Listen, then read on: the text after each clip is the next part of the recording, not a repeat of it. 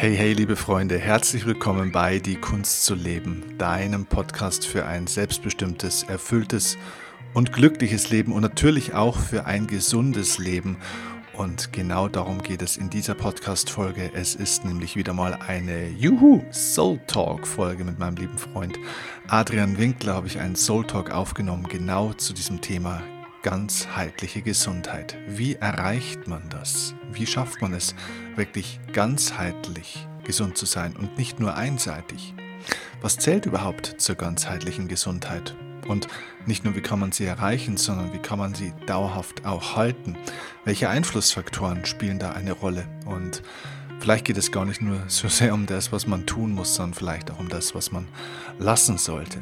Lass dich inspirieren von Adrian und mir, von unserem Gespräch, wo wir tief hineingeschaut haben in das Thema der Gesundheit auf allen Ebenen. Und ja, du hörst von unserem Gespräch jetzt hier in meinem Podcast einen ersten Teil. Und wenn du ja das ganze Gespräch dieses Soul Talks hören möchtest, dann spring am Ende des Podcasts rüber zu Adrians Oldest Soul Podcast. Da ist diese Folge diesmal in voller Länge bei ihm veröffentlicht. Okay, also ich freue mich auf die Folge mit dir und wünsche dir jetzt viel Spaß.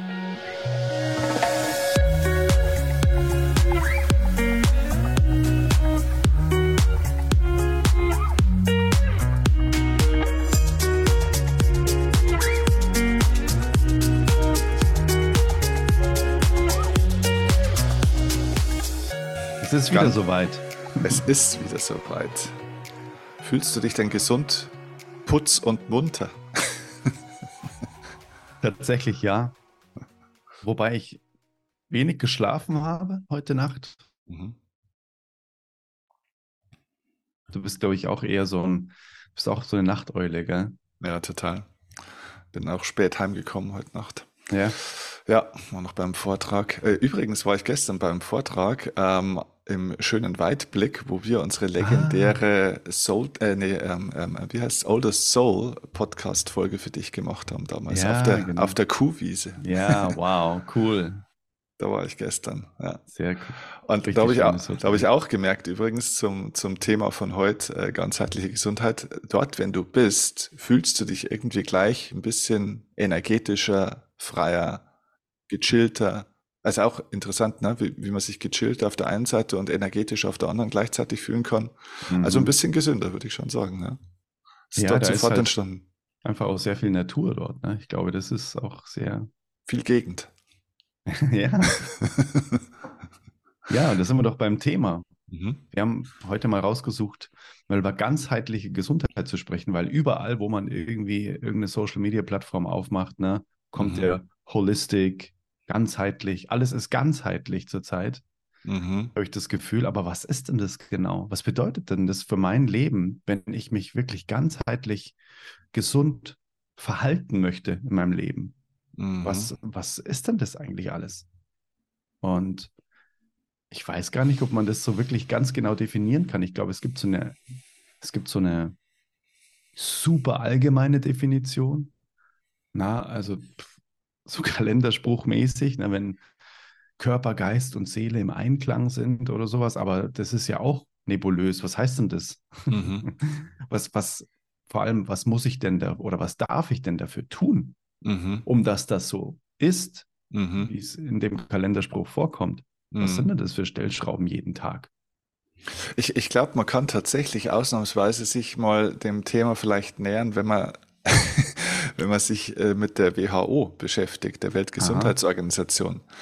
Also die sind jetzt, stehen jetzt vielleicht nicht im, im Verdacht, immer komplett weise zu sein, aber ich sag mal so, die haben äh, in ihrer äh, Satzung sozusagen eine interessante Definition von Gesundheit. Mhm die da heißt, haben wir gut vorbereitet, ne? merkst oh, wow. du. Genau, die Definition von Gesundheit ist ein Zustand vollständigen körperlichen, seelischen und sozialen Wohlbefindens und nicht nur das Freisein von Krankheit oder Gebrechen. Das mhm. ist aus der Satzung der WHO. Mhm. Also ein Zustand vollständigen körperlichen, seelischen und sozialen, auch interessant, ne? sozialen ja. Wohlbefindens, nicht mhm. nur das mhm. Freisein von Krankheit und Gebrechen.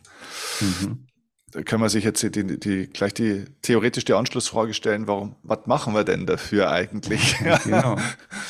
Lustig, dass du sagst, weil ich habe erst gestern das allererste Mal in meinem Leben von der WHO einen Instagram-Post gesehen. Der wurde mir vorgeschlagen. Okay. Und da stand vier, die vier Säulen oder nicht, nicht, nicht die vier Säulen, sondern vier Dinge, die jeder Erwachsene vermeiden sollte, um gesund zu sein. Also die ah, wichtigsten okay. vier Dinge. Die man vermeiden sollte. Die man vermeiden sollte, um gesund zu sein. Was mhm. glaubst du, was das war? Fleischkonsum? Nö, tatsächlich nicht. Das ist natürlich lustig, ja. Sie die Nummer eins erstmal weggelassen haben. Äh, Stress? Auch nicht. Nikotin? Ja. Aha. Ja. Ähm, okay. Ähm, ja, was, was gibt's noch? Ähm, jegliche Form von Suchtmittel, Alkohol oder sowas? Genau, Alkohol. Mhm. Ähm, äh, Sonne? Nee.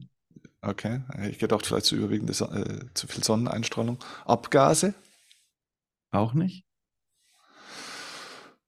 Ähm, Übergewicht? Kommst, nee, auch nicht. Da kommst du gar nicht drauf. Okay. Da stand dann Unlimited Screen Time. Also quasi die ganze Zeit vorm Bildschirm zu sitzen. Okay, ist War interessant. Also finde ich, äh, äh, find ich mal gut, das zumindest mal zu erwähnen. Ob das genau. jetzt in den Top 4 ist, wäre jetzt auch nicht drauf gekommen. Aber genau. genau. Und was war das vierte? Es war also auf jeden Fall nicht Bewegung. Okay. Und ich, mu ich muss jetzt nochmal ganz kurz selbst nachschauen. Ich schaue jetzt währenddessen. Ja. Pass auf. Alkohol, Rauchen, Unlimited Screen Time. du hast recht. Ja, gut, es ist natürlich auch schon ein bisschen Überbegriff. Unhealthy Food. Unhealthy okay. Food, okay. Ja, ja okay. gut. Okay. Genau. Ja, ist aber auch schön, dass man das dann auch mal so, so äh, grob überschreibt. Ne? Ähm, die Frage wäre, was, also das wäre ja das Spannende. Was ist denn eigentlich unhealthy Food? Wobei ja, genau. ich glaube, wenn man wirklich nachfragt und nachschaut, also mittlerweile glaube ich, wird das ja auch tatsächlich offen kommuniziert. Ich mhm. weiß nicht, hast du das mitgekriegt? In den letzten Wochen ist ähm, auch, auch bei uns in Deutschland im Mainstream schon ganz schön, äh, finde ich, im Verhältnis intensiv besprochen worden, dass die Lebenserwartung der Deutschen sinkt. Das erste Mal mhm. seit ganz langer Zeit. Ne? Mhm. Und dann sind auch die Begründungen ähm, erklärt worden, sogar bei Tagesschau und so weiter und so fort, ne? die ja, sage ich mal, auch immer so ein bisschen sich, sage ich mal, nicht mit jeder Lobby anlegen, um mhm. es mal mhm. vorsichtig auszudrücken. Mhm. Und da war auch das Thema Fleischkonsum eigentlich ist ganz oben mit besprochen mhm. worden sozusagen. Mhm. Ne? Das fand ich schon ziemlich interessant. Ne? Also wir sehen mhm. jetzt schon langsam tatsächlich mal auch so ein bisschen die Auswirkungen von dem Ganzen. Ja, ich glaube, weil wir halt einfach auch von der Wissenschaft mal so ein bisschen ernstzunehmendere Langzeitdaten haben. Mhm. Ne? Ja. Weil ich glaube, so lange beschäftigt man sich noch nicht damit, weil es war ja gang und gäbe, dass das einfach normal ist. Ja. Und ich glaube, jetzt kommen dann schon langsam mal Wissenschaftler auf den Tisch, die sagen, okay, also pass auf, Leute, wir haben das jetzt mal seit 10 oder 15 Jahren untersucht und das ist äh, super unlustig, was da so in den Körpern passiert. Mhm. Ja, total. Absolut. Ja, und unabhängig davon, ich glaube, das habe ich, ich weiß gar nicht, ob ich das hier schon mal gesagt habe, aber irgendwo habe ich das schon mal gesagt, glaube ich, im Podcast bei mir. Unabhängig jetzt mal von, von äh, Lebensdauer, Lebenserwartung oder Sterberaten und so weiter, wenn du dir einfach mal grundsätzlich diesen körperlichen, vom geistig-seelischen Zustand will ich gar nicht sprechen, aber einfach mal den körperlichen Zustand der Menschen anschaust, zumindest mal hierzulande, das ist schon brutal. Ne? Also ich bin ja gern so in, in, in Thermen unterwegs und so weiter. Ne? Ich, ich mag einfach so Sauna und solche Geschichten, das mag ich einfach. Und es ist echt so, ne? Also wenn du da schaust, und da geht es nicht nur um Übergewicht oder sowas, ne? Aber auch, ne? Also Übergewicht, mindestens jeder zweite. Ähm, klar, das Thema Untergewicht haben wir natürlich auch. Ähm, aber auch generell, wie die Leute herkommen. Ne? Also dieses Wort Gebrechen fand ich schon ganz gut da formuliert von der WHO das sind wirklich gebrochene Körper. Mhm. Und meistens sind es gebrochene Körper in einem gebrochenen, äh, äh glaube ich, äh, Spiegelbild einer gebrochenen Seele teilweise mhm. auch. Ne?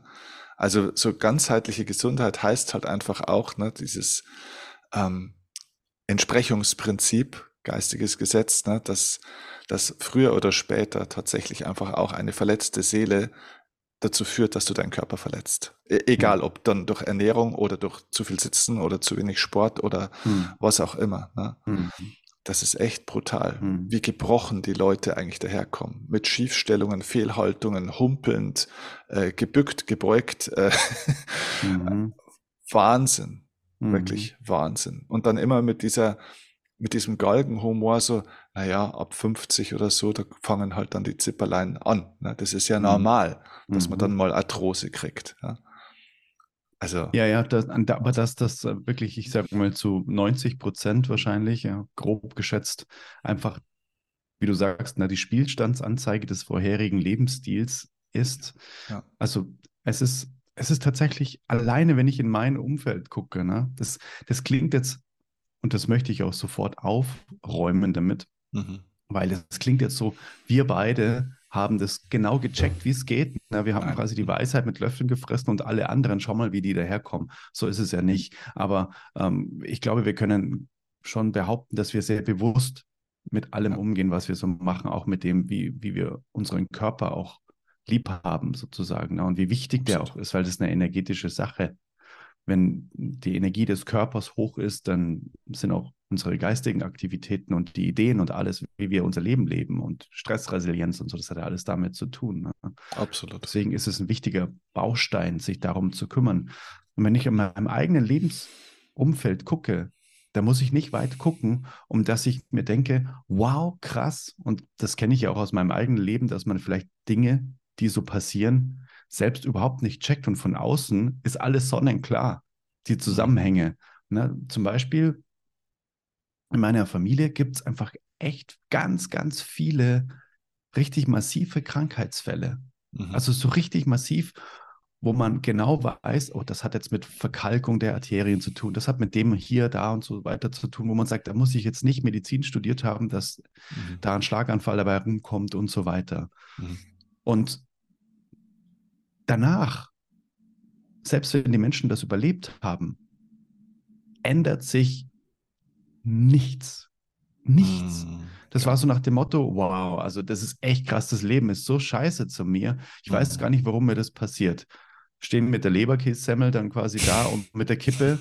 Und dann, also wirklich, original, ich schwör's dir. Mm. Und ich denke mir, wow, Mhm. Dieser Zusammenhang wäre für mich jetzt relativ eindeutig. Und da bin ich bei Albert Einstein. Ne? Das sind ja, das sind ja alles Botschaften. Und ich kann einfach nicht auf derselben Ebene weitermachen und dann mich wundern, okay, die Ergebnisse sind ja auch dieselben. Das ist ja crazy. Es kommt ja immer das Gleiche dabei raus. Äh, nur wenn ich andere Dinge tue, sind die Ergebnisse anders. Und Ergebnisse insofern, körperliche Gesundheit jetzt zum Beispiel einfach mal. Ich muss ja irgendwas verändern, irgendwas und mal die Zusammenhänge checken. Und um da nochmal weiter in die, es, es, soll jetzt nicht so eine Lästerrunde werden. Ne? Äh, es kommt mir gerade so vor, wie so die zwei bei der Muppet Show. also. Weil wir schon ein bisschen besser aussehen als die zwei von der Muppet Show. also du zumindest. also, pass auf, was ich eigentlich sagen wollte. Erst gestern ist es mir ganz, ganz krass aufgefallen. Ich habe TM im Park gemacht, transzendentale Meditation bei uns hier.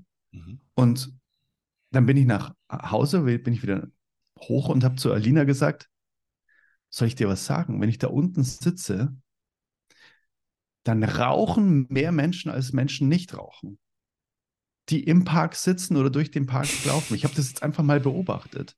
Mhm. Also das ist crazy. Mhm. Es ist wirklich crazy. Mhm. Und letztendlich wissen wir beide, dass es einfach eine Kompensationsstrategie für etwas ist, ne? für Stress und so weiter. Und letztendlich wäre die einzige Aufgabe, sich zu überlegen, okay, was gäbe es denn für eine Alternativlösung, um das gleiche Ergebnis zu erhalten? Ja. Und ich glaube, das ist ein richtig, eine richtig krasse Stellschraube für ganzheitliche Gesundheit, wenn man sich überlegt, okay, was, was läuft denn nicht so optimal? Wo bin ich denn vielleicht eher, ich sag mal, ungesund? Mhm. Ich habe lustigerweise vorher ganz kurz das äh, Thema mit der Alina äh, angesprochen und sie meinte, gibt es denn überhaupt hundertprozentige Gesundheit in allen Lebensbereichen, auf Nein. der geistigen Ebene, auf der Nein, körperlichen Ebene? Ja, siehst du mal, das ist aber auch spannend, mal das Ganze mal zu besprechen. Ja, aber ich glaube, es geht ja auch nicht um den Zustand, den du hast, sondern es geht um das, ob du den eben, und das ist für mich ganzheitlich, ne? Also ich würde für mich niemals in Anspruch nehmen, ganzheitlich gesund zu sein, mhm. äh, oder äh, auch nur im Ansatz das komplette Wissen darüber zu haben. Ne? Aber ich nehme für mich in Anspruch, dass ich ganzheitlich hinschaue. Und, ah, äh, und, und mhm. das ist, äh, glaube ich, auch der Punkt. Du hast, glaube ich, gerade so, das ist wirklich das entscheidende Codewort äh, gesagt. Und das ist dieses Thema Kompensationsstrategie oder Kompensation an sich. Wenn du diese vier Punkte oder diese vier Säulen oder Elemente, was du gesagt hast, von der WHO zusammenfassen würdest, ja, ähm, ne, Ernährung oder Zuchtmittel etc. etc. und auch Screen Time und äh, so weiter, mhm. das sind alles Kompensationsstrategien heutzutage. Ja. Ja. Früher haben sich die Leute vielleicht auch einseitig oder schlecht ernährt, weil einfach nichts anderes da war. Das war einfach mhm. auch aufgrund des fehlenden Wohlstands der Gesellschaft. Heutzutage gibt es keine Ausrede mehr, ähm, dass ich mich auf allen Ebenen nicht so gesund wie möglich, sagen wir mal, es geht nicht um Perfektion, aber zumindest mal nicht massiv gesundheitsschädlich. Mhm. Äh, ich würde eher mal sagen, heil bringend äh, ernähren oder verhalten kann, auch an der Stelle. Aber Kompensation ist eigentlich, glaube ich, der, das Dachthema über allem, weil die Leute kompensieren ja nicht nur mit Nikotin. Also das ist meine spannende Frage auch. Ich habe mir lange die Frage gestellt, warum rauchen Menschen eigentlich? Und ich bin mittlerweile echt auf eine Antwort gekommen. Ähm, das wird jetzt die meisten vielleicht überraschen. Natürlich weiß man, okay, klar, ne, im, im, im Nikotin und so weiter, in Zigaretten sind bestimmte Stoffe und so weiter, die triggern was im Hirn und so weiter. Ich sage, da ist es ein ganz anderer Aspekt. Überleg mal, wie du atmest beim Rauchen. Du mhm. ziehst mhm. kurz und dann. Mhm. Da gibt es einen mhm. Fachbegriff dafür, das nennt man Buteiko-Atmung. Ah, okay. Ja, also Buteiko war, ein, äh, soweit ich weiß, ein russischer, russischer Arzt. Ja? Äh, und der hat eben festgestellt, dass wenn man länger ausatmet, das einatmet, ah, ja. dass eben der Parasympathikus äh, aktiviert wird und so weiter mhm. und so fort. Na, heute weiß man da ganz viel, gibt es eine riesen, äh, riesen Wissenschaft dahinter. So, mhm. und viele Atemtechniken sind auf der Basis dann eben auch entstanden. Mhm. Okay, äh, äh, Rauchen verändert die Atmung. Leute oh, atmen wow. tiefer, langsamer und vor allem länger aus. Und das ist aus meiner Sicht einer der Hauptfaktoren, warum man sich entspannt. Außerdem nimmt man sich Zeit für sich selber. Man macht mal einen Break. Man ist mhm. eben nicht am Screen, wenn man raucht. Und zwar, es ist eine Kompensationsstrategie, um mhm. irgendwie den Parasympathikus zu stärken und ein bisschen vom Stress runterzukommen. Mhm. Es ist keine gute Kompensationsstrategie, aber es ist eine. Mhm. Und jetzt stelle ich fest, dass Meditation für viele Leute auch eine Kompensationsstrategie ist, dass Yoga für viele auch zur Kompensationsstrategie wird.